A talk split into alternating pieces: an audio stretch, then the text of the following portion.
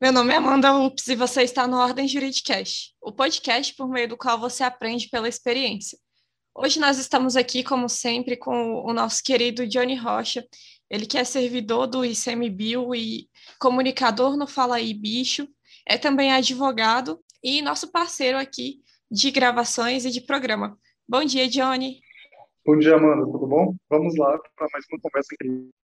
E também temos a honra de apresentar o nosso convidado de hoje, é, ele que é advogado, ele é presidente da subseção do Paranoá do Itapuã, da OABDF, cursa o programa de mestrado e como aluno especial no IDP, também já foi ouvidor da, da OABDF no quadriênio de 2015 a 2008. Ele é membro da Academia Brasileira de Ciências, Artes, História e Literatura, ocupando a cadeira número 15, tendo o patrono José Geraldo Grossi, e também tem outras graduações, além de ser bacharel em Direito, Administração de Empresas e Análise de Sistemas. Estamos aqui com o doutor Paulo Alexandre Silva. Bom dia, doutor, tudo Bom dia, Amanda. Bom dia, Johnny. Um grande prazer estar aqui para bater esse papo descontraído aqui no, nesse programa que eu tenho certeza muito bem ouvido, muito bem visto por todos e agregador, viu? Muito positivo, fico feliz aqui e já deixo logo meu abraço para todas as pessoas que estão assistindo e vamos ter aqui um bate-papo engrandecedor, sem sombra de dúvida. Com certeza. Sempre trocar experiências é, torna a nossa trajetória mais rica. E falando em trajetória, a gente costuma iniciar o programa perguntando ao convidado como é que foram os caminhos da vida dele que o levaram a chegar a escolher direito e a, a exercer uma profissão jurídica. É, foi uma coisa que o senhor sempre teve em mente fazer ou foi uma coisa que a, a vida te levou? Amanda, de verdade, foi uma coisa que eu sempre tive em mente. Tá? Então, assim, é, desde criança, eu lembro da minha época de segundo grau, essas coisas todas, eu sempre fui muito voltado atuar nessas questões de centro acadêmico, né? Grêmio estudantil, sempre com o intuito, né, e com a vontade de questionar, de ajudar as pessoas, é, de representar bem essas pessoas também. É, e tive várias dificuldades na, na, na, minha, na minha vida toda. Então, assim, sempre fui filho de mãe solteira, então, assim, as pessoas bem pobres, né? Aquelas coisas assim da, da periferia do Distrito Federal, nascido e criado no Distrito Federal, mas de periferia do Distrito Federal, é, e sabendo que é, uma das grandes lições que eu tive na vida foi falar assim, olha, só o estudo vai poder contar a sua história. E desde cedo eu estudei bastante, sempre estudei, assim, aquele... Era aquele aluno que era aquele aluno nota, vamos colocar aquele aluno nota 7, né? que não é ruim, mas não é o melhor da turma, né? Mas sempre fui muito equilibrado, muito regular dessa, nessa situação, minha vida toda. Então, segundo grau, essa, é, sempre tive essa vontade de, eu acho que nasceu comigo essa vontade de, de defender, de ter uma função social, de fazer um trabalho social voltado para as pessoas. É, e dentro disso, a advocacia, é, não existe profissão mais concreta e correta do que a advocacia para você exercer esse mumus, né? Então, fico é, muito tempo, por muito tempo eu quis estudar, fui servidor, isso pulando um pouquinho, né? É, entrei numa primeira faculdade, tentei algumas vezes o curso de direito nas universidades públicas no, pelo, pelo, pelo Brasil, né? É, tive um êxito, mas muito longe, era muito novo, estava né? com 18 anos na época. Achei que não era o momento e tentei continuar aqui. Só que realmente, assim, muita estrutura, como eu estou falando. Minha mãe era uma servidora pública com sete filhos para poder criar. E às vezes trabalhava até um tanto mais para poder dar para a gente alguma coisa, um mínimo, né? E o que ela sempre deu foi essa parte de incentivo ao estudo. É, e trabalhando bastante, e tentei é, por várias vezes é, essa, esses vestibulares. Né? A vida a gente antigamente não tinha é, tantas facilidades, né? tantos programas incentivadores né? do ensino superior, mas conseguimos alguma coisa e fui primeiro saber o seguinte: eu entrei primeiro para ser um servidor do Ministério da Fazenda. porque eu sabia o seguinte, que eu precisava ter uma base mínima. Primeiro eu fui estudar para ter uma base, para ter uma estrutura mínima, para depois fazer o que eu queria. Porque é bem diferente, foi um caminho diferente do que normalmente as pessoas, e vários colegas meus de, de, de segundo grau seguiram. Você terminou o segundo grau, você ia para a faculdade e o pai continuava te sustentando e fazia tudo. Aí era, foi, uma certa forma, uma escolha. E a minha escolha foi inversa. Foi, olha, vamos fazer alguma coisa, vamos estudar, vamos fazer um concurso. Eu passo um concurso, fico estável e aí sim eu vou preparar a minha, minha, minha carreira. Aí eu vou preparar fazer o que eu quero fazer. E foi assim, foi feito. É, eu primeiro passei nesse, nesse, nesse passei pra, nessa faculdade, que era a Faculdade de Análise e Sistema de Informações, que é uma coisa também que eu sempre gostei bastante. É, não atuo muito hoje, atuo mais na parte teórica, é, mas passei nessa, nessa faculdade, estudei ela 2000, de 2002 a 2006, fiz essa faculdade. Depois disso, eu fiz um curso de extensão.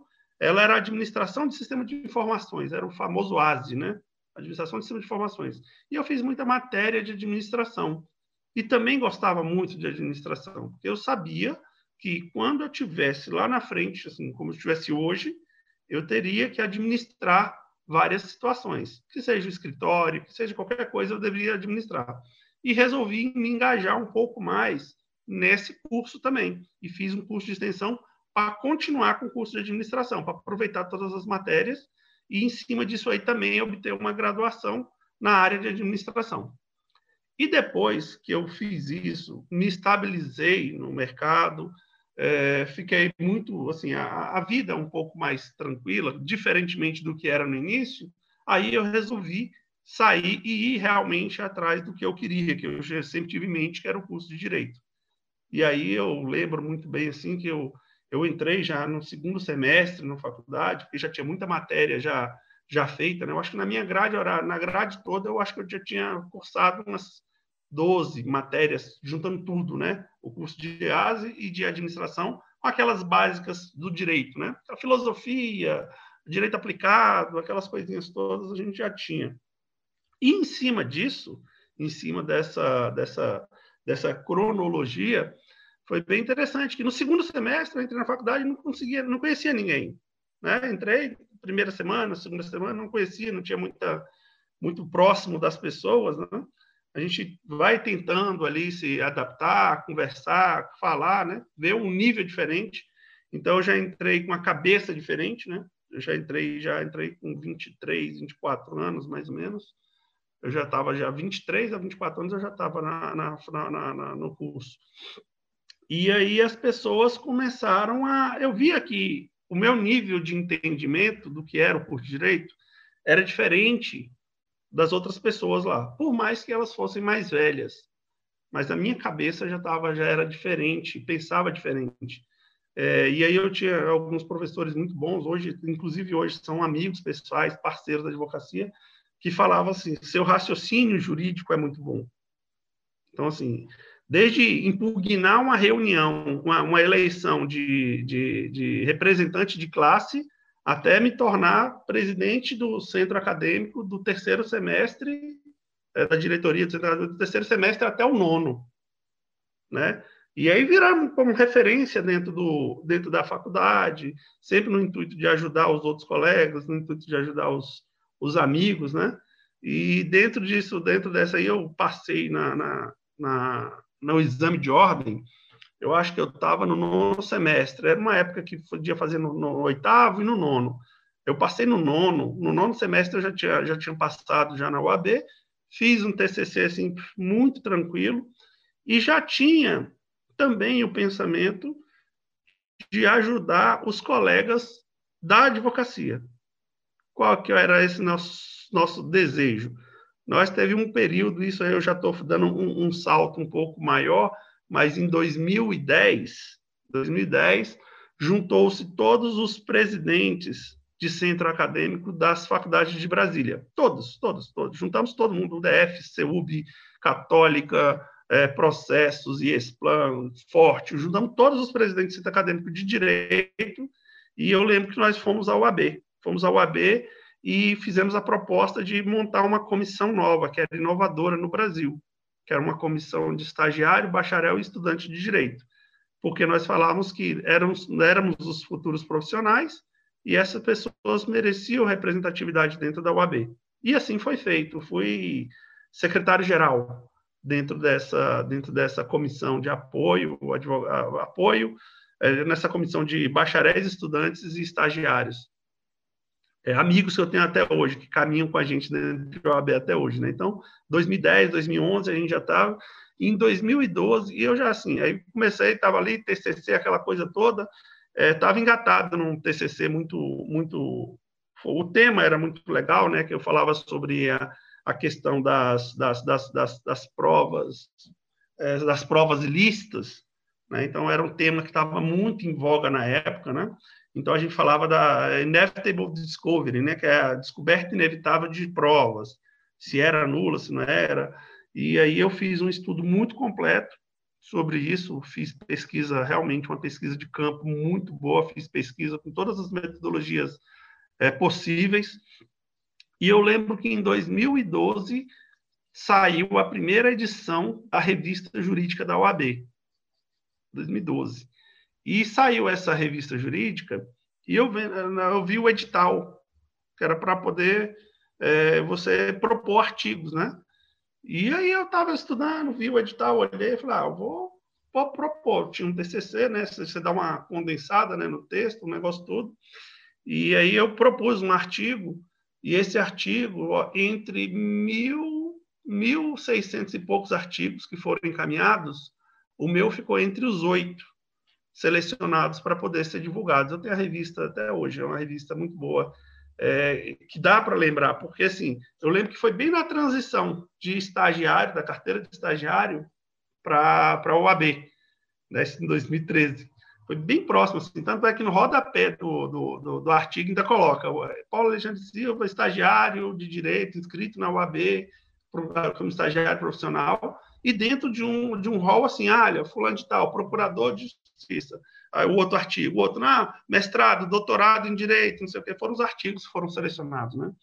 E eu lembro muito bem disso aí, que uma vez eu estava caminhando pelo, pelo fórum, pelo TRT na época, e aí eu encontrei, encontrei um, um, um, um presidente, né, o Juliano Costa Couto, que na época era, era secretário-geral adjunto da, da OAB, Aí ele falou: ah, você não é aquele menino, aquele rapaz que escreveu um artigo, tal, que publicou? Eu falei: foi, foi eu o artigo, tá Ele, Camilo Noleto, um grande amigo. E o Camilo, na época, era presidente da comissão de jovem advogado. E aí ele falou: ah, você devia ir para o AB, você devia estar lá na comissão com a gente, tal, pererê. Eu falei: não, vou sim. Aí comecei, ingressei, entrei,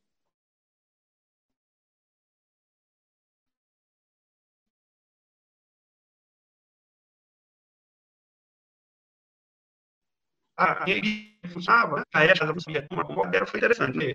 Até quando você vai pegar a sua carteira, né, sua excelentíssima carteira, você tem a possibilidade de fazer o ad referendo. É que é você, quando você tem agência e tal, você pega antes da solenidade comum, você faz uma solenidade ad referendo. E eu lembro que no dia de pegar a minha carteira, foi com o Civilino Cajazeiras, e eu queria fazer ad referendo do ad referendo, eu já tinha audiência para fazer, né? Eu cheguei mais cedo e falei, não, eu queria já a solenidade antes de todo mundo, para poder já pegar a carteira para poder ir. E assim foi feito. Né? Então, eu fiz um ad referendo do ad referendo, para poder pegar a carteira, para poder sair para ir para audiência, para trabalhar, para fazer as coisas. E dentro dessa, dentro da UAB, e assim, nesse período aí eu já não saí mais. Por quê? Desenvolvi vários trabalhos, inclusive fui um relator eh, na comissão de apoio ao jovem advogado, é, da, da, de, uma, de, um, de um substitutivo que era do provimento 94 de 2000, que falava sobre a publicidade na, na advocacia, né? Então, a gente já tinha isso aí, eu fui o relator no, no, na, na, na, comissão sobre esse tema, depois nós levamos para o Conselho Pleno da OAB, e foi muito interessante a votação. É, com o tempinho, foi juntado e montou isso em 2015, 2014, 2014 eu estava aí. 2015, eu fui convidado por, então, secretário-geral adjunto e pelo presidente da OAB na época, Ibanez Rocha, para ser o ouvidor-geral da OAB. Então, assim, eu tinha já uma bagagem, já tinha uma experiência nessa área, E com dois anos e pouco de OAB, eu já era o ouvidor geral da, da ordem. Né? Já estava bem engajado dentro da OAB. Fiquei lá, ainda fui chamado para ser conselheiro e coordenador do Conselho Jovem, que era um órgão que é o espelho do Conselho Pleno dentro da OAB. Fiquei nessa função de ouvidor geral e de conselheiro é, de, de, 2000 e, de 2015 a 2018, e em 2019 eu resolvi ter uma outra experiência como gestor dentro da UAB.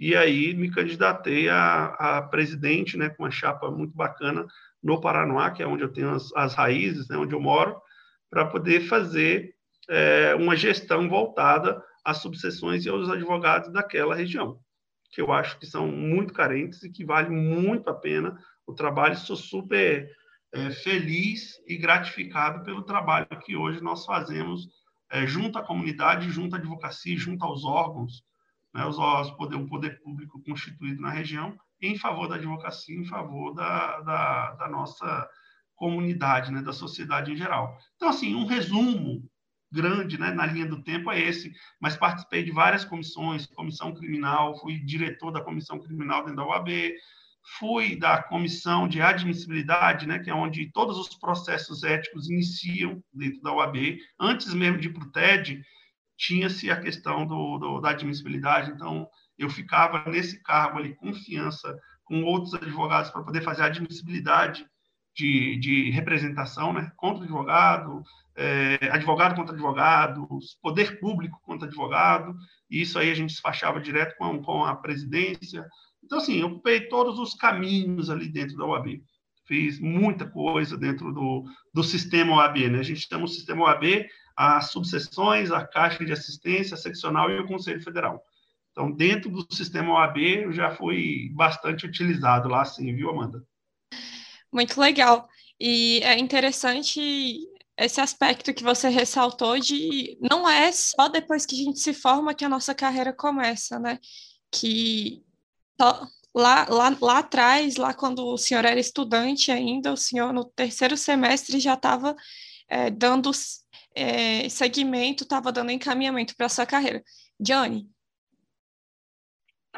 Nossa, muito bom. É, fico feliz porque eu, eu segui mais ou menos o mesmo caminho do, do do, do Paulo e, cara, minha trajetória é muito parecida também, porque minha família é mais ou menos no mesmo sentido, sabe? Então, eu procurei primeiro a segurança de um, de um, de um serviço público e depois fui para a advocacia de fato, né?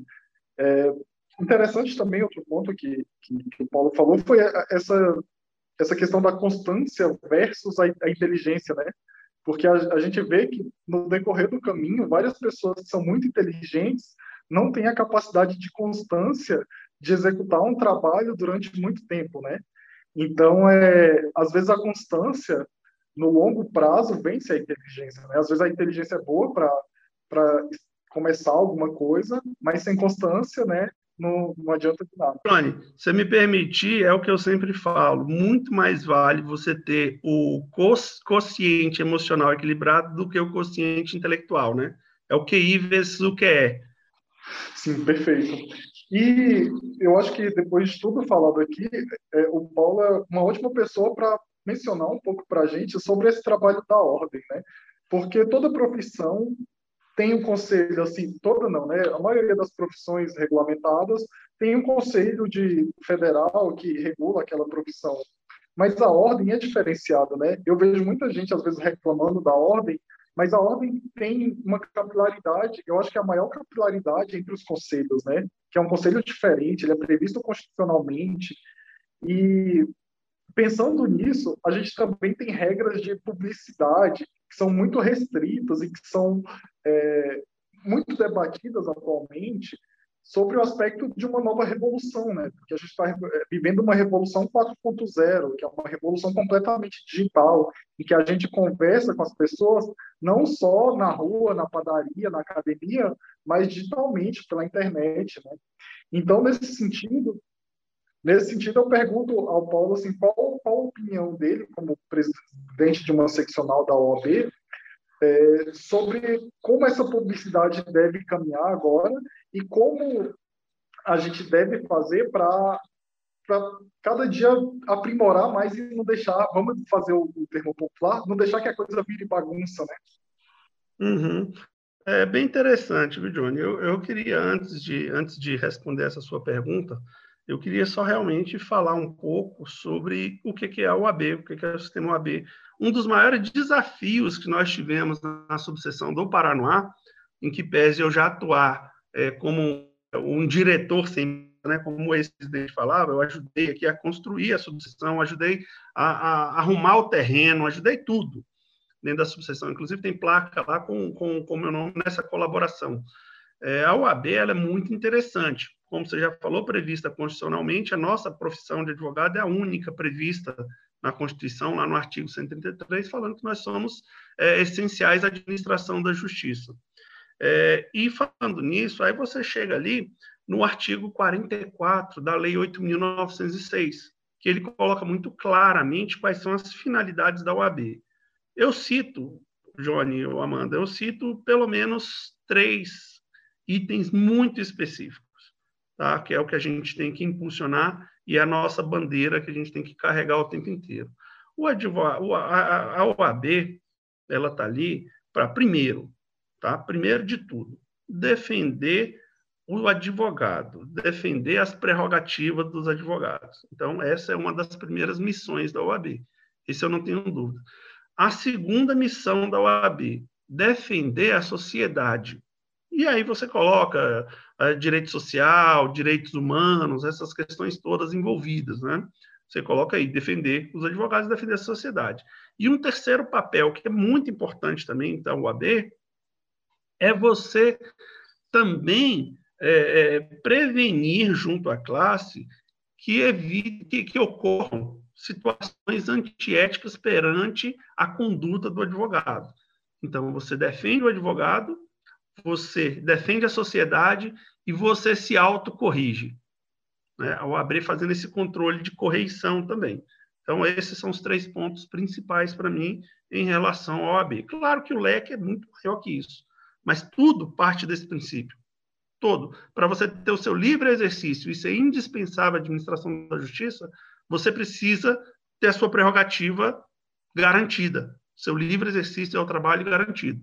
Então, não tenho dúvida nenhuma que esse é o principal. É, são duas missões importantíssimas, são duas condutas que a OAB, e aí, no meu modo de ver, nunca pode deixar de fazer. Nunca pode deixar de fazer. Primeiro, ela nunca pode Tá? São os pontos específicos, isso na minha visão. Ela nunca pode se manifestar contra a sociedade e contra a advocacia, nunca. A OAB não pode fazer isso. Na minha visão, ela não é o papel dela. Ela não se manifesta contra a advocacia não se manifesta contra a sociedade. E o segundo erro, gigantesco também, são esses dois erros que eu acho que nunca pode acontecer. Manifestar contra a advocacia e a sociedade. E o outro erro é deixar de se manifestar quando existe um fato relevante. A UAB tem que se manifestar sempre. Claro que não teve uma, uma teve um, uma, uma, pedra caiu em cima do lago, o cara não sei o quê. Não teve impacto nenhum, não teve repercussão social nenhuma. É uma coisa. Agora, todos os assuntos em que há uma repercussão social relevante, a OAB não pode deixar de se manifestar. Então, são esses dois grandes erros que a OAB nunca pode cometer se manifestar contra a advocacia e a sociedade, ou deixar de se manifestar também quando tem algum fato muito relevante socialmente falando, tá? Então, são esses dois pontos específicos falando de OAB. As subseções, e aí eu vou colocar aqui, as subseções, elas têm um, um papel importantíssimo dentro do sistema OAB, por serem braços da OAB. Ela tem autonomia né, e independência, ela tem autonomia política, autonomia administrativa, ela não é, ela é vinculada à seccional, tá? Ela é construída pela seccional, ela é criada ou ela é, ou ela ou ela é exonerada por parte da seccional, mas ela tem autonomia para poder trabalhar dentro do território. Então, hoje nós estamos aqui com um território que abrange o Plano Leste, Paranoá, Paranoá e Paranoá Parque, tá? Itapuã, e toda a região rural né, que não é a maior região rural que temos hoje, né, fazendo divisa, é, inclusive com Minas Gerais, né, com três estados do Goiás e mais um de Minas Gerais, só o Paraná. Então, é muito grande. Você cuida desse território como um todo. Você tenta cuidar. E faz a representatividade junto aos órgãos, os órgãos, os órgãos do poder público constituído dessa situação. Vamos lá, dando aqui, falando assim, ninguém pode falar de OAB, desculpa, tá? É, porque é um assunto que é bom, mas ninguém pode falar de OAB se não tiver lido Ação Direta de Funcionalidade 3026.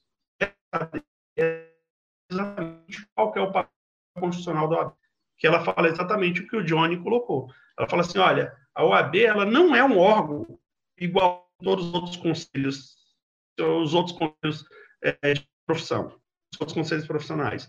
Ela é um órgão de estatura constitucional e fala que ela tem que ter independência e autonomia tal qual a imprensa deve ter. Ela fala exatamente isso. Ela fala assim: se a imprensa for amarrada, não tem o porquê fazer. Como que eu vou deixar notícia, dar informação para Não tem como. Daqui a pouco a gente está fazendo o, o, podcast aqui com vocês e o pessoal está cortando, falando, não, vocês não podem falar isso. Entendeu? Então, a OAB tem que ser assim, ela tem que ser livre, tem que ser autônoma. Por isso que tem uma, uma, uma questão muito grande, por exemplo, tem uma ação no STF falando que as prestações de contas da OAB, que vem exclusivamente de nossas unidades, eu, você e Johnny, são as pessoas que pagam a anuidade, tem que ser auditadas pelo TCU. Então, assim, como que um órgão público, com pessoas concursadas dentro do órgão público, vai auditar e vai correcionar uma questão de, de, de, de, valores, de contribuições de pessoas particulares para um órgão que, na medida dessa nessa situação, é um órgão particular, mas com interesse público, com comum público. A OAB é uma figura sui generis, né, diferenciada de uma autarquia federal, é uma, um, um, um, ambiente sui generis, diferenciado. Tão diferente, não tem por que um órgão público auditar as contas dentro da OAB. Então, assim, essa foi uma eliminada inclusive agora, deve ter um ano, dois anos máximo, pela Rosa Weber, com essa, essa decisão de que o TCU deveria realmente auditar as contas da OAB interna. A questão de, de, de, de transparência, a questão disso, né? que deve ser feito sim, e as contas são aprovadas e são transparentes e são colocadas a posto para cada um saber o que está sendo feito com a sua anuidade. Mas eu acredito que não dá para outro órgão externo poder falar sobre isso. É, falando nisso, vindo a essa situação, vem essa parte da publicidade. É, como eu fui relator lá da, da Comissão Jovem Advogados sobre um tema específico que era essa questão da publicidade na advocacia. Né? Temos aí ó, em vigor até hoje o provimento 94 de 2000. Né? Ela fala. Então, fala assim: nós temos que ser serenos, tem muito em relação vai ser. E eu sigo, tá? A minha advocacia segue esse, esse rumo, essa linha. Nós não somos muito de rede social, nós não somos de, de, de Google, de impulsionamento, é esse negócio. Nós ainda entendemos que a melhor propaganda é aquela boca a boca. É a propaganda que o seu cliente faz para outra pessoa quando ela está satisfeita, outra pessoa vem com mil recomendações dessa pessoa. O que nós aderimos dentro do escritório, e o que eu falo com todo mundo, e que não pode ser feito, por exemplo, a propaganda já não pode ser feita. propaganda é ilegal. Só que a publicidade pode ser feita. E aí você usando o marketing de conteúdo. O que, que é o marketing de conteúdo? É aquele marketing que você, você gera conteúdo útil para as pessoas. Então, você gera um conteúdo útil para o seu, para a pessoa que está te assistindo na internet. Então, você faz um artigo, você tem uma tese específica, você confeccionou um artigo, você publicou, e a partir desse artigo, eu te procuro. Esse é o marketing que eu acredito ser o mais adequado para cada um, para cada situação. Sou numeroso e coloquei já isso muito claramente é, em alguns, alguns documentos, alguns pareceres, em relação à liberação geral, né, o vale tudo. É o próprio, nosso próprio Tribunal de Disciplina, pouco tempo atrás, falou, não, é qualquer coisa na internet, impulsionamento, é, TikTok, qualquer coisa dessa é proibido, né? Então, assim, eu não tenho dificuldade a me alinhar nesse pensamento específico lá. Por quê? Porque eu ainda acredito que a advocacia, tem que ser, tem que ter aquela sobriedade. Não falar que tem que ser aquela coisa rústica, porque o tempo encaminha, o tempo muda, tudo se atualiza. Hoje nós estamos com internet. Quem não gostava de computador hoje tem que fazer em razão da pandemia. Então não tem condições de você falar que não vai utilizar as novas tecnologias. Nós temos novas tecnologias. Só que essas novas tecnologias têm que se adequar. E aí eu falo da, da, da ponderação.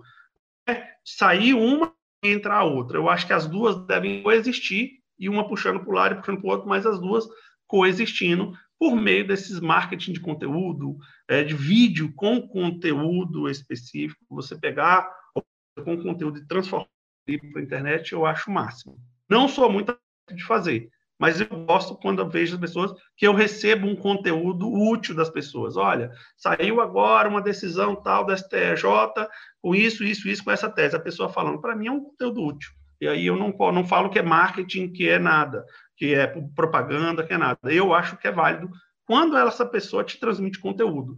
Não quando ela fala assim, olha, meu escritório em tal lugar assim, assim, e eu sou o melhor. Não. Aí fazendo uma propaganda de si mesmo. Agora, traz conteúdo, eu não tenho, eu não tenho dificuldade alguma em poder acompanhar essa, essa trajetória. Tem... Bom, chegou o momento da gente tentar buscar um pouquinho mais de conhecimento e absorver um pouquinho do que, que as experiências e as vivências do nosso convidado têm a acrescentar para todos que exercem a profissão. E é nesse momento que eu pergunto para você, doutor Paulo, é, quais foram, qual é a indicação de leitura, assim, qual livro na sua história foi um marco disruptivo no seu pensamento? É, seja um livro específico de direito, seja um livro que seja de filosofia ou de qualquer área que o senhor entenda que tenha ajudado o senhor a, a chegar onde o senhor está hoje. Teve um um, um livro é, específico de um criminólogo dos americano, né? Ele é professor da Faculdade de Direito em Nova York, que é David Garland, né? É, ele fala sobre a cultura do controle. Esse é um livro que realmente, é, falando do modelo disruptivo, né? Mudou muita coisa. Foi aquele divisor de águas, né? No meu pensamento em relação Aí eu vou falar assim, aí eu vou ser bem específico, tá? Em relação ao direito criminal, tá? A política criminal. Então é um livro bastante intenso.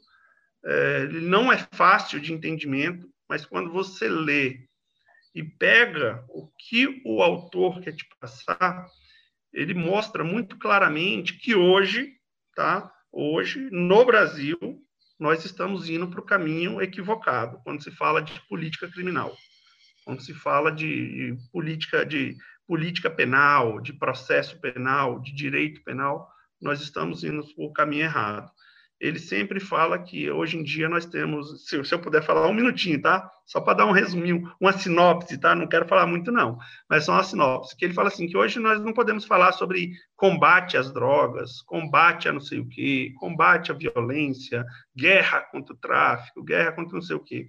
Esses são conceitos que foram abandonados pelos Estados Unidos, e tem um caso britânico específico que ele coloca nesse livro, desde 1950 nós estamos atrasados só 70 anos nesse discurso. Ele não fala mais em combate, em guerra, não sei o quê. Ele fala somente sobre o controle. O crime é uma situação que vai ocorrer sempre, seja de um lado ou de outro. Se ele não tiver, não tem o trabalho do advogado, não tem o trabalho da polícia, não tem o trabalho do promotor, não tem o trabalho do juiz, não tem. O crime não vai acabar, não vai acabar. Então nós não podemos falar que vamos fazer apenas o combate, a guerra contra o negócio. O livro gira em torno de falar sobre o controle da criminalidade, o controle sobre o tráfico, o controle sobre a violência, o controle sobre isso. Por isso que é a cultura do controle. David Garland. É, é muito interessante esse livro. É, todo mundo que tiver um tempo para ler pode ler. Não é um livro grande, mas é um livro que muda o pensamento de todo mundo. É, perfeito. É, nossa, interessante essa, é, você mencionar essa questão do, do nível né, de, de criminalidade que em determinado momento uma taxa basal de criminalidade sempre vai ocorrer, né? até no, no, primeiro mundo. E a gente tem que, tem que refletir sobre como até que ponto né, a gente tem que ter essa, essa cultura positivista e até que ponto a gente tem que ter uma cultura completamente garantista. Mas agora, a gente chegou no, no momento do, do, programa que é, a, a, gente ouviu aqui a, a, sua trajetória durante todo esse tempo e a gente foi engrandecido por, por ouvir toda, toda essa sua experiência, né? porque no, no fim a gente acaba aprendendo com isso, mas agora é um momento hipotético aqui, porque a gente quer que você fale de outros colegas. E para você fazer isso, a gente elaborou uma situação hipotética que a gente aplica a todos os nossos convidados. A gente te coloca em uma posição, em um cargo diferente. E o cargo que a gente dá para você hoje é o cargo de presidente da República. E sendo presidente da República, você tem uma atribuição, uma atribuição nobre, que é indicar um ministro para o STF. Dentro da sua trajetória, você conheceu vários advogados e advogados de respeito, de renome e que com certeza o inspiraram a ser uma pessoa melhor, a ser um profissional melhor. E dentro de, desses profissionais, a gente pede que você indique um para ser ministro do STF. Quem seria esse, essa pessoa? É uma pergunta bem interessante, né, essa aí. Uma pergunta bem, bem, bem salgada, né? Mas eu, na condição de hoje, me colocando como presidente da República, tendo que levar para sabatina no Senado um nome, eu levaria o nome hoje de Modesto Carvalhosa. É um grande, um grande, um grande advogado, uma grande referência no Brasil. Seria ter um grande guardião da nossa Constituição dentro do STF, não tenho dúvida nenhuma. Perfeito. Agora, uh, nosso colega Amanda vai para a pergunta final, né? Sim. É, dentro desse contexto todo, o senhor já expôs para a gente bastante como foi difícil o início da trajetória do senhor, é, como é diferente a gente pegar um contexto de pessoa que vem da periferia e, e quer ingressar na carreira jurídica, de quem já está ali numa condição social mais favorável, mais, mais tranquila, em que não tenha muita, muita correria para lidar, é que a gente pergunta qual foi o momento da sua história, da sua carreira, que te fez quase desistir do direito, seja por questões pessoais, seja por questões, é, por dificuldades que você encontrou na matéria, na prática, no exercício da profissão. É, qual foi o momento? É, Amanda, isso é bem, é bem, é bem importante, tá? E é bem específico, porque assim, eu, na verdade, ainda não tive esse momento, tá?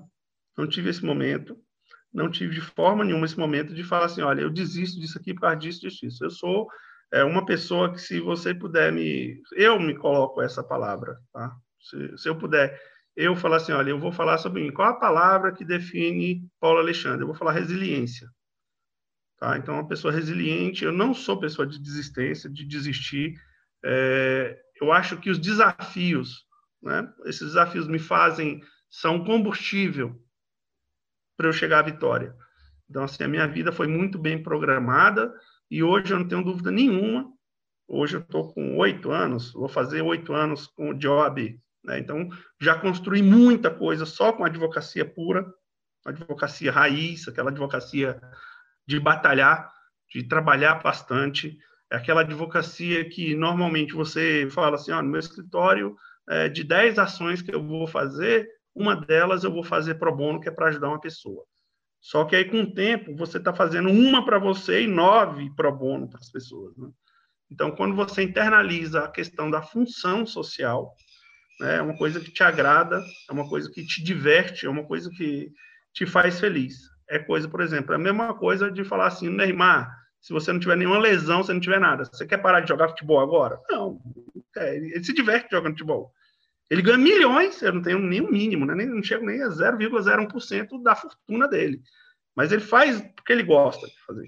E eu faço advocacia, eu estou na advocacia porque realmente eu gosto, nunca pensei em desistir da advocacia, ao contrário, eu penso em avançar muito mais e pensa, inclusive, assim, o pessoal fala, pô, você não tem plano de previdência, esse negócio. Eu falei, não, eu vou advogar até o resto da vida. Vou advogar até os 100 anos, se, se Deus me permitir, até os 100 anos vou estar advogando, vou estar ajudando as pessoas. Uma coisa que já até me perguntaram uma vez, ah, mas você, você tem alguma coisa que você poderia achar diferentemente disso que aconteceu na sua vida você fazer? Eu falei, olha, Diferentemente disso, na minha vida, a única coisa que eu poderia fazer, de verdade, seria uma defensoria pública. Eu falei, ah, mas defensoria pública, eu falei assim, porque lá eu ia ajudar mais gente ainda. E pro bono, porque eu não tenho que me preocupar com contrato, né? E eu iria ajudar pro bono, assim, receberia, mas iria ajudar porque tem que ajudar mesmo, né? Função, por função social, não era pelo salário, não é pelo trabalho, né? Não é pela contraprestação. Poxa, que, que inspirador e que legal saber que, mesmo diante de tantas dificuldades que são corriqueiras é, dentro da profissão, o senhor sempre tem encontrado é, esse combustível, como o senhor mesmo disse, para continuar cada vez avançando mais. E é nesse momento que a gente agradece muito a participação do senhor, agradece o bate-papo que nós tivemos aqui hoje. Agradeço também ao meu colega de programa, Johnny Rocha. É isso aí, Amanda. Muito obrigado por, por mais uma participação aqui, né? E estar tá sempre colaborando com você e tocando esse projeto incrível. É, é muito agradecedor para mim. Agradeço o Paulo por ter, ter aceitado nosso convite. E é isso, pessoal. Obrigado. Eu agradeço a você, Amanda. Agradeço ao Johnny pelo convite. Espero que realmente é, as pessoas é, vejam o vídeo e se inspirem de verdade, né? Porque é, é muito verdadeiro isso que, que, nós estamos tratando aqui, que nós estamos falando sobre a advocacia. Então, assim, a gente sempre falou, a advocacia não é para covarde, a advocacia é para quem enfrenta, para quem briga, para quem discute, claro, dentro da ética, dentro do respeito. Ninguém está falando para sair xingando ninguém, né? dentro da ética, dentro do respeito. Mas nunca desistir. Né? Então, o advogado ele tem que ser um eterno inconformado. Eu sou inconformado com tudo. Essa é a função do advogado, é ser inconformado. A partir do momento que ele se conforma, ele já fala assim, não, então realmente o que eu tinha feito lá atrás não tem sentido algum. Então, tem que ser inconformado, tem que recorrer de tudo, tem que sim, tem que defender a tese que você iniciou até o final e vai embora. Tá? O, o, agente transformador, o agente transformador das decisões, das jurisprudências nos tribunais e nos tribunais superiores é o advogado. Muita pessoa confunde e acha que é o juiz que faz, que é o Ministério Público que faz, mas não é. As teses que são levadas a termo dentro dos tribunais e tribunais superiores normalmente são encampadas pelos advogados. E aí é a fase que eu falo que a OAB é importante para poder incentivar os advogados a fazerem isso e da forma correta. Perfeito. Agradeço mais uma vez a participação do senhor. É, nesse momento, agradeço também a todos os ouvintes que acompanharam o programa até aqui. Convido-os a seguir-nos nas redes sociais e a gente libera sempre novos episódios aqui no Spotify às quartas-feiras às 19 horas, sempre com muito conteúdo jurídico e com muitas histórias de vida e de carreira inspiradoras. Até o próximo, tchau.